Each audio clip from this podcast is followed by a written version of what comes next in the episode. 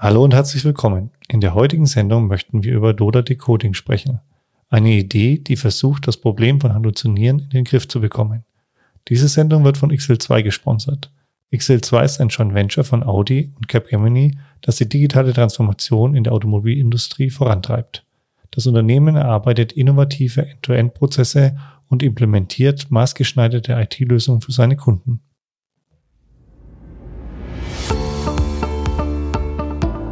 Knowledge Science, der Podcast über künstliche Intelligenz im Allgemeinen und Natural Language Processing im Speziellen. Mittels KI-Wissen entdecken, aufbereiten und nutzbar machen. Das ist die Idee hinter Knowledge Science. Durch Entmystifizierung der künstlichen Intelligenz und vielen praktischen Interviews machen wir dieses Thema wöchentlich greifbar. Willkommen zum Podcast von Sigurd Schacht und Carsten Lankion.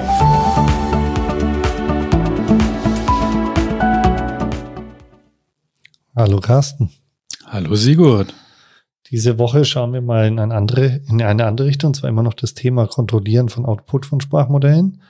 Aber diesmal wollen wir uns ein bisschen dem Thema widmen, wie können wir ähm, Methoden oder Hilfsmittel heranziehen, um Faktenwissen zu verifizieren oder um sicherzustellen, dass Sprachmodelle Fakten verarbeiten können.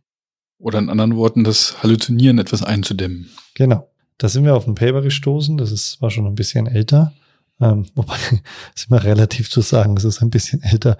7. Also zwei, September. drei Wochen ist schon alt, oder? nee, ist schon ein bisschen älter tatsächlich, 7. September. Das heißt, es sind schon ganze vier Wochen. Oh. Das Paper heißt DOLA, Decoding by Contrasting Layers Improves Factuality in Large Language Model von Chuang und Xi et al. Ähm, ja, von 7. September 23, ja. MIT Paper als Basis, oder halt vom MIT, ähm, zusammen mit Microsoft ähm, die halt im, in dem Fokus geguckt haben, welche Möglichkeiten gibt es, Halluzinationen zu erkennen. Genau, und das Ganze aber mit nur mit quasi mit dem Modell selbst. Das ist halt das Beeindruckende möglicherweise, dass sie versuchen, alle nur Informationen zu nutzen, die tatsächlich innerhalb eines Modells vorliegen. Wie das geht, schauen wir uns gleich an. Es gibt ja auch andere Möglichkeiten, wie man sowas machen könnte. Das diskutieren die auch in dem Paper. Äh, zum Beispiel, wir haben es ja auch schon mal erwähnt, wir haben, wir haben spezielle Modelle, indem wir sie halt irgendwie mit, mit Human ähm, Feedback, Reinforcement Learning irgendwie noch versuchen anzupassen, dass sie eher faktentreu sind. Solche Sachen hatten wir, dass wir versuchen, die, die äh, kleinere Modelle zu, zu destillieren, wie wir es bei, bei Alpaca, wie Kuna vielleicht mal gesehen hatten. Oder was ich eigentlich auch sehr schön finde, dass man, dass man so, einen, so einen Agentenansatz hat, die, die irgendwo vielleicht miteinander äh, diskutieren können und dass man dann da versucht, die Wahrheit herauszufinden. Also, also es gibt alles spannende Ansätze. Hier jetzt aber ein Modell und versuchen, wie, wie kann ich Informationen, die in diesem Modell stecken, nutzen, um zu erkennen, wo vielleicht Wahrheit dahinter steckt und wo nicht. Ja, ich finde auch ganz spannend, dass es nicht nur sozusagen an den Daten hängt, also in dem Fall natürlich irgendwo an den Trainingsdaten hängt es zwangsläufig, aber nicht in Bezug, dass man explizit einen Feintuning oder ähnliches macht, also kein Reinforcement Learning, kein SFT, kein was alles dahinter steckt, ähm, dass man im Endeffekt auch nicht mit dem Prompt arbeitet. Also könnte ich ja auch. Ich könnte im Endeffekt ja ähm, aus Vector Stores oder ähnliches das Faktenwissen mit in den Prompt einarbeiten und damit dann sicherstellen, dass genau das verarbeitet wird. Ja, sondern dass man tatsächlich das Rohmodell nimmt, wenn man das so nennen möchte, ähm, und eigentlich egal, was ich vorne einspiele, dann hinten sozusagen prüft. Das heißt beim Dekodieren. Also das, der Ansatz ist eigentlich, das Decoding zu betrachten. Und das fand ich eigentlich jetzt hier in der Reihe von, von den Sendungen, die wir in den letzten Wochen gemacht haben, ganz passend, weil wir ja die ganze Zeit immer jetzt geguckt haben, wie können wir denn den, Aus den, den Output ja, kontrollieren, so dass wir bestimmte Themen vorgeben, dass wir bestimmte Strukturen vorgeben oder ähnliches. Und hier geht es jetzt zwar nicht ums Vorgeben, sondern es geht darum zu sagen, ist nicht der Decoding-Mechanismus, den wir eigentlich tendenziell verwenden im Beam Search oder ähnliches, ist der nicht sozusagen ein bisschen zu schwach, um das mal so auszudrücken, und könnte man nicht da ansetzen, um da so eine Prüfung, so einen, so einen Doppelcheck halt einzubauen? Genau, aber jetzt nicht auf der Ebene, wie du gesagt hast, dass ich jetzt irgendwie nur bestimmte Tokens zulasse, dass ich, dass ich sage, Mensch, ich habe hier ein, ich erzeuge gerade ein JSON-Objekt, ich will an der Stelle eine Zahl haben, dann erwarte ich, dass eine Zahl kommt. Ja, also nicht auf der Ebene, sondern wie wir schon gesagt hatten, wir wollen jetzt wissen, ist das, was da hingeschrieben wird, was da gerade dekodiert wird, kann das sein oder ist das nur ausgedacht? Und ähm, ja, jetzt bewegen wir uns aber nicht nur auf der Ausgabeebene direkt, sondern wir wollen jetzt ähm, quasi die Entwicklung der Informationen durch das Netz hindurch beobachten. Weil da gibt es nämlich ein paar Überlegungen, dass, dass in, je nachdem, sagen wir mal, was in der Sprache verarbeitet wird, dass ähm, das auf unterschiedlichen Ebenen eines Transformer-Netzwerks, die ja, ja typischerweise Schicht für Schicht aufgebaut sind, dass auf den unterschiedlichen Ebenen unterschiedliche Sachverhalte typischerweise ja irgendwie durchgeführt werden. Also man kann jetzt nicht genau sagen, siebte Schicht ist immer dafür da, die, was ich, Satzzeichen zu setzen oder sowas. Aber es gibt schon Beobachtungen, die zum Beispiel sagen, dass in den unteren Ebenen nochmal, also ja, sprachliche Grundfertigkeiten sind und dass zum Beispiel Fakten eher in den höheren Schichten irgendwo noch eingespielt werden. Ja, vielleicht auch nochmal zur Wiederholung. ähm, Transformer-Architektur besteht ja im Endeffekt aus verschiedenen Elementen. Wir haben im Endeffekt so, sogenannte ähm, Multi-Head-Attention-Layers. Wir haben Normierungslayer, wir haben Feed-Forward-Layers und am Ende dann Linear-Layer und dann geht's halt, wenn wir jetzt rein auf den Decoder gucken, dann zum Beispiel auf einen Softmax raus, der dann im Endeffekt die Verteilung der Tokens, ähm, also der, der, jetzt das Tokens gleich Wort setzen würde, der Wörter, die man dann am Ende halt ähm, generieren möchte raus. Ja. Und vielleicht auch da nochmal anzusetzen, das sind autoregressive Modelle, das heißt, der Output wird wieder als Input gespielt und wir starten dann wieder durch. Ja, vielleicht, vielleicht die, für diejenigen, die ähm, die jeweiligen Sendungen noch nicht gehört haben, aber wir haben ein paar Episoden gemacht zu den Transformern. Also wenn Sie Lust haben, da auch mal reinhören, wäre vielleicht auch ganz spannend, würde ich mal sagen. Ja.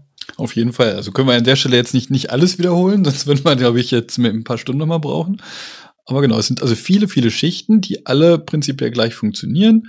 Es werden halt über eine, eine Sequenz äh, Wörter in Bezug zueinander gesetzt, ne, die nutzen den Kontext der Wörter aus und können aber auch, und das, obwohl es nicht explizit vielleicht so, so, so modelliert ist, aber auf diese Art und Weise können halt auch Informationen, die in so einem großen Netz gespeichert sind, mit eingespielt werden. Wie zum Beispiel jetzt, ja, es ist noch nicht ganz bekannt, wie es äh, tatsächlich exakt funktioniert, aber es, es, es können oder es müssen ja, wie das sehen, wir beobachten wir, wenn wir solche Modelle nutzen, ähm, es scheinen ja irgendwelche Faktenwissen irgendwo in einem Netz gespeichert zu sein. Also nicht, nicht in der klassischen Art und Weise wie in einer normalen Datenbank, wie wir sie kennen, aber irgendwo in den Gewichten schlummert Faktenwissen, was, wenn das Modell meint, dass es jetzt hier gerade angebracht ist, auch tatsächlich durch Vervollständigung der Sätze reproduziert wird. Ja. Und man geht ja ein bisschen davon aus, dass sozusagen, wenn man das jetzt sich ja so vorstellt, mit Schichten, wie so ein klassisches neuronales Netz, also wir sagen, wir haben eine Input und dann mehrere Hidden-Schicht und dann wieder eine Output-Schicht. Natürlich wird ja dann nochmal der, der, der Hinweis drauf, dass das nicht klassische lineare Schichten sind, sondern dass die halt spezielle Strukturen haben, wie halt so eine Attention-Schicht. Aber die Idee ist, ähm, oder zumindest das, was man schon weiß, ist, dass in den niedrigeren, also in den beginnenden Layers, je nachdem, ob man es jetzt seitwärts legt oder von unten nach oben betrachtet, aber in den ersten Layers, dass da eher das Sprachverständnis trainiert wird oder vorhanden ist oder drinsteckt und erst in den späten Layers sozusagen eher das Faktenwissen aufbaut. Und ich glaube, das ist ja auch so ein bisschen die Idee, korrigiere mich, ähm, bei dem Paper Dollar, dass man sagt, na ja, wenn da sozusagen Faktenwissen sich über die Zeit erst entwickelt, ja, dann könnten wir ja eigentlich das Faktenwissen auch identifizieren, indem wir einfach eine ganz frühe Schicht betrachten ne? und vergleichen diese mit der letzten Schicht oder mit einer der letzten Schichten und sehen dann, ob da irgendein Unterschied da ist. Und wenn ein Unterschied da ist, dann ist es nicht reines Sprachwissen, was dann sozusagen generiert wird, sondern dann muss es irgendwie ein Faktum sein. Ja, und damit könnte man das als gewichteter betrachten oder? Ja, ich meine, ob das nun stimmt, dieses, ob dieses Fakt dann am Ende richtig ist oder nicht, oder vermeintliche Fakt, müssen wir ja sagen, oder die, die alternativen Fakten äh, sind, ähm, das, das wissen wir natürlich auch nicht. Aber vielleicht können wir das an einem Beispiel mal plastisch machen. Es gibt ja, ähm, ja bestimmte Zusammenhänge, die, die vielleicht häufig sind, aber nicht faktisch irgendwie stimmen. Also Beispiel, wir haben einen, einen, einen Staat, meinetwegen Bundesstaat in den USA, ähm, wie jetzt in dem Fall Washington, es wird in dem Paper erwähnt, und da geht es um die Hauptstadt. So, sicherlich, ne, viele denken, bekannteste Stadt im, im Staat Washington ist sicherlich Seattle, aber es ist nicht die Hauptstadt. Trotzdem, wenn wir Texte lesen, werden wir wahrscheinlich oft Washington und Seattle irgendwo zusammen beobachten, sodass so ein Modell, weil es ja erstmal kein Weltwissen hat irgendwo, ähm, ja, es naheliegend ist in so einem Kontext, wenn irgendwie Washington genannt wird, also jetzt nicht DC, sondern der Staat Washington, dass man dann auf eine Frage, was könnte die Hauptstadt sein, er die, die bekannteste Stadt nennt. Und dann ist es falsch. So. Das würde sicherlich auch in den untersten Schichten aufgrund von diesen Worthäufigkeiten irgendwo vielleicht reproduziert werden. Wenn jetzt aber tatsächlich das Modell irgendwo abgelegt hat, dass die Hauptstadt, ich glaube Olympia ist es, ähm, tatsächlich die Hauptstadt, dass es die ist, dann muss das ja in den höheren Schichten irgendwie da reingebaut werden, indem die Wahrscheinlichkeit für, für die Token, die das Olympia repräsentieren, ähm, hochgewichtet werden und für Seattle heruntergewichtet werden. Das passiert jetzt aber auch nicht sprunghaft, ja, sondern Beobachtungen zeigen, dass sich diese, dass sich die, die, ähm, ja, diese, die Gewichte oder die, die, die, die ähm, Ausgabewerte in den versteckten Neuronen irgendwie eher graduell verändern. Das heißt, es muss jetzt irgendwie über Schicht für Schicht ähm, diese Wahrscheinlichkeiten in diese Richtung gedrängt werden. Und wenn es das schafft, das, das neuronale Netz bis zur Ausgabe, dann ist schön, dann haben wir eigentlich eine, eine, die richtige Ausgabe produziert, aber oftmals scheint es nicht zu funktionieren, weil das Modell macht das, was es kann, einfach irgendeinen Text generieren, der gerade plausibel erscheint, aber nicht stimmen muss. Davon weiß das Netz ja eigentlich nichts. So, und jetzt ist die Überlegung zu schauen, ähm, gibt es halt diesen großen Unterschied? Haben wir irgendwo vielleicht Token, die eine, eine relativ hohe Wahrscheinlichkeit im Vergleich zu früheren Schichten bekommen haben. Die ist vielleicht nicht hoch genug, dass sie am, am Ende gewählt werden würden. Aber es ist auffallend, dass diese Wahrscheinlichkeit sich extrem nach oben entwickelt hat im Vergleich zu den ersten Schichten. Und diesen Kontrast, deshalb Contrast of Decoding, diesen Kontrast versucht man zu ermitteln, indem man halt einfach die Differenz zwischen der Ausgabeschicht und einer früheren Schicht bildet und dann sagt, naja, wenn da eine große Differenz ist, und diese Differenz nimmt man hinterher, um die neuen Wahrscheinlichkeiten auszurechnen, dann möchten wir dieses Token nehmen und nicht eins, was zwar vielleicht eine etwas höhere Wahrscheinlichkeit hat, aber auch schon ganz am Anfang eine hohe Wahrscheinlichkeit hatte. Weil dann ist es eher, spricht es eher dafür, dass es, naja, zufällig irgendwie oft, oft genannt wurde zusammen. Das ist so ein bisschen der Kerngedanke dabei. Faszinierend finde ich, ähm, von der Idee her sehr schön, weil man im Endeffekt ja hier eigentlich kein neues Training machen muss, also man kann das eigentlich direkt auf neue Modelle oder schon auf bestehende Modelle anwenden. Ne? Ähm, es ist meiner Ansicht nach sehr effizient, also schnell, weil die Berechnung der jeweiligen Layers habe ich ja so und so. Also es ist im Endeffekt ja wirklich nur beim Dekodieren nochmal einen Vergleich herzustellen und dann nochmal eine Gewichtung Praktisch für die ja, jeweiligen gut, ich muss, für, ich, muss, ich muss bei jeder Schicht quasi die, die Zwischenausgaben abzweigen und, und meinetwegen die, die, die Softmax-Funktion, ist das, das Greedy Decoding innerhalb äh, der Zwischenschicht irgendwie durchführen, aber sicherlich, ich muss, ich muss jetzt nicht nochmal ein separates Modell trainieren oder irgendwie eine neue Inferenzphase durchführen, sondern ich kann einfach Zwischenergebnisse verwenden, ja. Ja, das finde ich, finde ich schon sehr spannend. Weil man im Endeffekt ja eigentlich nur den, also die Art des Dekodieren austauscht. Ja. Und das halt im Endeffekt ähm, bei beliebiger Architektur. Und das sieht man dann auch im Endeffekt in der Ergebnisanalyse, die sie dann gemacht haben, dass sie das Ganze natürlich auf den verschiedensten Modellen getestet haben. Also es waren vor allem Lama-Modelle, die dann im Endeffekt von 7b bis 65b halt, ähm, also Billionen Parameter ähm, in Deutschland oder im deutschen Milliardenparameter ähm, durch, durchgetestet wurden. Ja. Und da ist schon spannend, dass man sieht, dass die ähm, dieses, dieser Ansatz Donau schon bei den verschiedenen Bereichen schon immer wieder den Standard ähm, Beam Search Decoding ähm, ja, ähm, übertrifft an der Stelle. Und getestet haben sie das, indem sie halt einzelne verschiedene oder einzelne Bereiche aus dem ähm, ja, Evaluierungsdatensets herausgezogen haben von Faktenwissen über Reasoning, QAs und so weiter. Und dann einfach geguckt haben, okay, mit so einem Datensatz probieren wir das erstmal ohne unserem Ansatz und dann tauschen wir unseren Ansatz aus und gucken, wie dann das Ergebnis ist. Ja, also es, und es hat in vielen Fällen sicherlich gut geklappt, aber sie haben auch schnell gemerkt, dass es manchmal überhaupt nicht klappt. Und dann haben sie jetzt angefangen, natürlich so Sonderregeln einzubauen. Na, also ein ganz klassisches Beispiel, wenn, wenn es ein Token gibt, was eine extrem hohe Wahrscheinlichkeit hat, dass es das Richtige ist, und zwar am Anfang und am Ende, dann wäre ja der Kontrast fast null. Also das heißt, dann ist die Wahrscheinlichkeit hoch, dass es halt irgendwo ja, also dann sind die Differenzen zwischen dem alten und dem neuen halt überall äh, ja nah, nahe null und dann würde halt irgendein Token zufällig gewinnen, auch wenn es eine extrem geringe Wahrscheinlichkeit hat.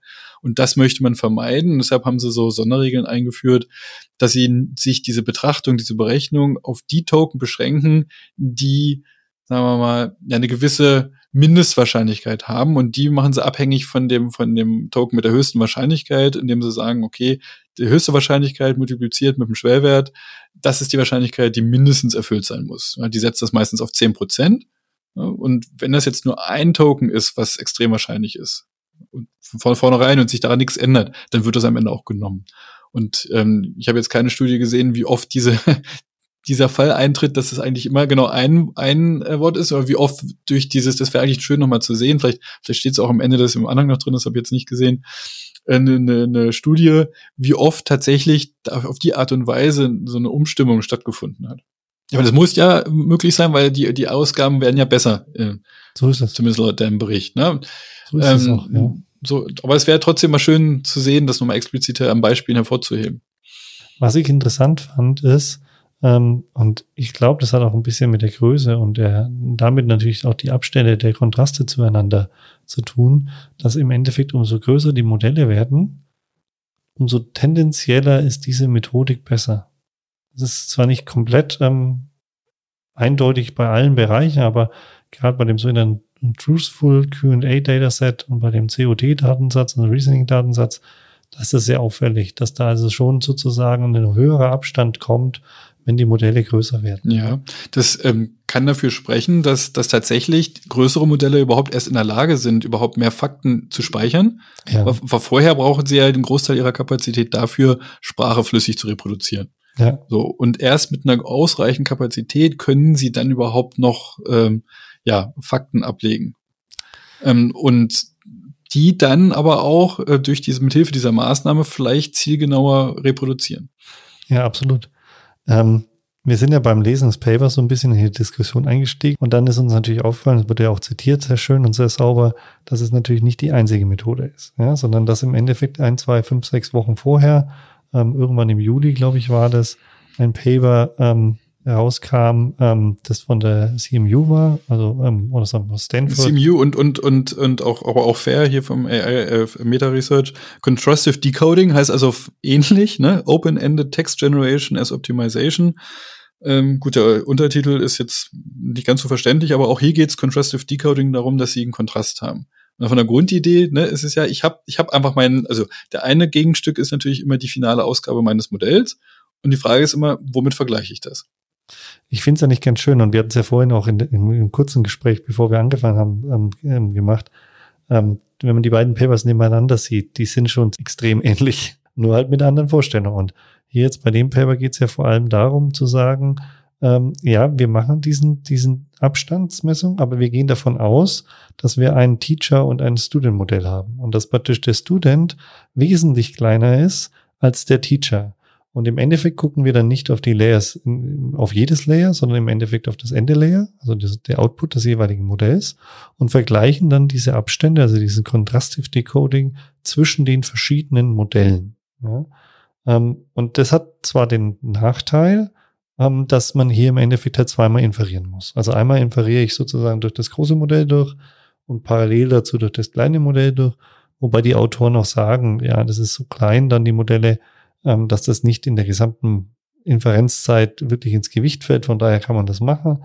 Und haben wir dann auch gezeigt, dass man mit der Methode auch die Qualität erhöhen kann. Ja, Wo, wobei ich da aufpassen würde, also wenn man das jetzt als, als Teacher- und Student-Modell bezeichnen würde, also in dem Setting kann man das auch als, als Teacher-Student-Modell lernen machen, aber hier ist es tatsächlich so, die Modelle sind erstmal unabhängig voneinander. Es ist so, als ob man ein großes und kleines Lama-Modell zum Beispiel nimmt und die nennen es auch explizit in da Expert und Amateur. Also sagen, okay, das große Modell ist der Experte mit viel, viel Fachwissen und das kleine Modell Amateur irgendwo, der weiß nicht so viel, aber so die Annahme, hat halt zumindest die, die Sprachfähigkeit. Und wenn wir diesen Unterschied herausarbeiten, das, was, das, ist das kleine Modell, was die Sprache gelernt hat, aber vielleicht nicht so viele Fakten und dann halt einfach halluzinieren müsste oder würde, um wenn sie irgendwelche ne, alternativen Fakten generiert. Und das, der Unterschied zwischen dem und das, was das Großmodell könnte. Das, das herauszuarbeiten als Kontrast wäre dann möglicherweise die korrekten Fakten. Und das ist das Schöne, was ist von der Grundidee ja ähnlich. Ne, ich habe diesen Kontrast, nur dass ich hier sage, ich nehme ein kleines Modell als Gegenstück und in dem anderen sage ich, ich nehme eine frühe Phase als desselben Modells als, als Gegenstück. Ich glaube, beide Fälle können punktuell wirken und können auch mal daneben liegen. Ne, vielleicht gibt es am Ende noch Ansätze, wo ich, wo ich beides kombiniere. Und dann kommen wir wieder zu der Idee, ähm, das hat man ja auch diskutiert. Ja, eigentlich ist es ja wieder, dass ich so ein, so ein, so ein Committee of Models, also ne, von, von verschiedenen Phasen, ob ich jetzt verschiedene Phasen, verschiedene Modelle, ich habe einfach verschiedene Zustände und nutze, versuche das so ein bisschen in der Diskussion zu berücksichtigen. Ja, das finde ich genau das Spannende, der Mixture of Experts, wo ich dann überlegt habe, ist nicht vielleicht GBT4 auch so gebaut, dass du im Endeffekt halt mit verschiedenen Modellen, die halt einfach Amateure sind oder Studenten, egal wie du es bezeichnest, ähm, äh, und dann im Endeffekt damit mein Output ein bisschen bewerte. Ja. ja. Also ich glaube schon, nur ich glaube bei, bei ähm, oder heißt es ja, dass bei, bei GPT-4, das wird es eher eine Menge von vermeintlich gleichrangigen Modellen sein die aber trotzdem aufgrund der unterschiedlichen Zufallsinitialisierungen oder vielleicht auch unterschiedliche Lerndaten, man kann das ja unterschiedlich beeinflussen. Bei so einem Mixture Model oder wenn ich ein Committee äh, auf Experts habe, ist ja irgendwie wichtig, dass die nicht alle dasselbe sagen, sondern dass sie unterschiedliche Fähigkeiten haben. Das kann ich durch Zufall gesteuern, das kann ich durch unterschiedliche Trainingsdaten irgendwie generieren. Hier ist es aber explizit so, dass die, dass die, diese, diese äh, Experten ja oder dass die Modelle ja grundsätzlich anders sind, indem ich ein kleines und ein großes nehme und dann da diesen Kontrast herausarbeiten will, oder aber innerhalb eines Modells, äh, das könnte ich auch als zwei Modelle darstellen. Ich kann ja sagen, das eine Modell ist, ist das eine hört nur nach der fünften Schicht auf, meinetwegen, und das andere halt, äh, wenn es wirklich durchgelaufen ist, betrachte das als zwei Modelle, aber die haben halt dieselbe Basis. Insofern sind das einfach diese, diese Unterschiede innerhalb dieser, dieser Gewichtung, die halt eine Rolle spielen, während das andere halt wirklich unabhängige Meinungen voneinander sind. Ja, wobei man natürlich auch, du hast es ja erwähnt, die haben eigentlich in diesem Paper ja immer darauf geachtet, dass das ähm, Amateurmodell ja immer aus der gleichen, ich sage jetzt mal, Entwicklungsreihe war wie das ähm, Expertenmodell. Also ein ähm, Opt-Modell ähm, wurde halt dann als XL oder als großes Modell benutzt, 180 ähm, Opt-Modell oder wie auch immer, und dann hat man ein kleines genommen, dazu auch das Opt-Modell. Oder ein GBT2 XL und dann hat man ein GBT2 Small genommen. Ja. Also ich habe nichts gesehen, vielleicht hast du was gesehen, wo man wirklich quer geguckt hat. Also zu sagen, was weiß ich, das kleine war ein GBT3 und das große war ein GBT4 oder irgendwie in der Art. Ja? Also, man, könnte man mal experimentieren. Also, und, und das ist ja schön, beim, beim echten Committee of Experts würde ich sagen, ist erstmal egal. Ja. Aber durch dieses Kontrastive, dass ich sage, naja, das ich finde, macht gedanklich erstmal schon Sinn zu sagen, ich, ich beziehe mich auf dieselbe Familie in der Annahme, dass die natürlich auch durch den gleichen Aufbau, äh, dass man da wirklich sagen kann, der hat jetzt, ähm, naja, dieselben Sachen gelernt. Also wenn ich sogar eine andere Modellfamilie nehme mit einem anderen Embedding, dann kann ich die ja noch nicht mal gegeneinander vergleichen. Ja, das ist dann kann das. ich, da kann ich die Gesamtausgabe diskutieren lassen, aber ich kann nicht ähm, die, die, äh, die, die, die Token-Wahrscheinlichkeiten vergleichen, weil die Token ja nicht mehr übereinstimmen müssen. Hast du vollkommen recht. Und deswegen finde ich eigentlich, man muss diese beiden Papers, also wenn Sie das nachlesen wollen, Sie müssen diese beiden Papers auch wirklich in, in zusammenlesen. Ähm, weil es zeigt sich eigentlich wirklich die Idee zu sagen, naja, wenn ich ein kleines GPT-2 Small Modell nehme dann ist es ja nichts anderes, als dass ich sozusagen die Architektur kleiner gemacht habe, mit den gleichen Daten trainiere, also im Endeffekt nichts anderes mache, als die ersten Layers von einem großen Modell trainiere, ja, und den Rest halt abschneide. Und dann im Endeffekt, und deswegen finde ich eigentlich, dass, dass die, das Paper Dollar eigentlich der logische Schritt ist, weil ich mir sage, ja, damit spare ich mir einfach eine zweite Inferenz. Aber eigentlich ist es so, ich betrachte die ersten zwei, drei Attention Heads und wenn ich jetzt ein Modell kleiner mache, dann sind es halt nur drei Attention Heads und wenn ich größer mache, sind es halt acht oder wie auch immer. Ja. ja. Der, der, der Vorteil, der zusätzlich noch in dem Dollar-Ansatz kommt, ist, dass sie sagen, ja, sie nehmen hier nicht, ist, die, die bezeichnen das als statisch. Wenn du, sagen wir mal, immer die, was ist ich, fünfte Schicht nehmen würdest am Anfang. Das ist ja so, als ob du sagst, okay, ich habe jetzt als Gegenstück das kleine Modell und das wäre wie das große, nur hört schon nach der fünften Schicht meinetwegen auf. Äh, fünf ist eine blöde Zahl, würde irgendwie ja acht sein oder so. Aber ja, genau. ähm, ne, das ist, das ist das eine Modell und aber in dem Dollar sagen sie ja, nee, sie suchen explizit ja auch noch die, die Schicht dynamisch heraus mit dem größten Abstand. Wie viel dieser Unterschied bringt, haben sie wahrscheinlich auch irgendwo gemessen, habe jetzt die Zahlen nicht im Kopf. Ähm, aber das hätte noch diesen weiteren Vorteil, dass sie, dass sie diesen größten Abstand hat, der sie hier raussuchen. Ja, es ist tatsächlich so, dass sie das auch machen. Sie führen das auch auf den ein oder anderen Zahl aus. Ähm, aber ich glaube, der Abstand ist gar nicht so extrem. Von daher, ähm, ich habe es jetzt ehrlich gesagt nicht mehr im Kopf. Aber ein spannender Ansatz, weil ich, ähm, wie gesagt, wir wollten das heute unbedingt mal mit reinnehmen, um zu zeigen, dass man natürlich an der Decoding-Seite ja, an verschiedenen Themen ansetzen kann. Einerseits, was wir gesagt haben, indem man das Vokabular einschränkt, indem man ähm, bestimmte Prüfungen durchführt und jetzt in dem Fall hier, indem man den, den Wissensentwicklungsprozess zwischen den einzelnen Layers betrachtet und dann dementsprechend ähm, ja, sich eine gewisse Sicherheit holt, ob die Antwort richtig ist oder nicht. Ja.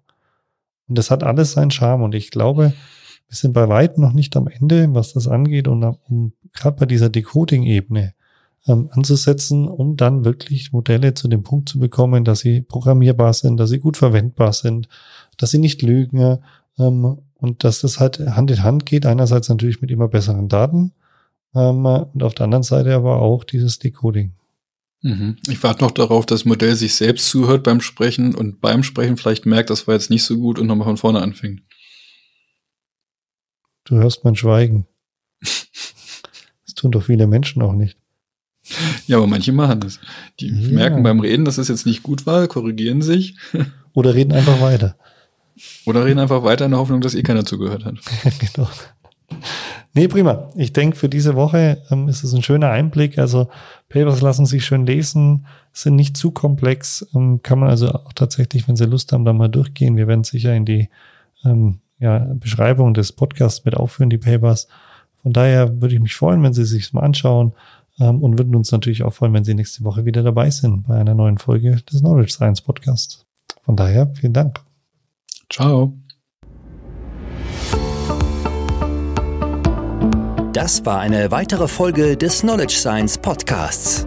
Vergessen Sie nicht, nächste Woche wieder dabei zu sein. Vielen Dank fürs Zuhören.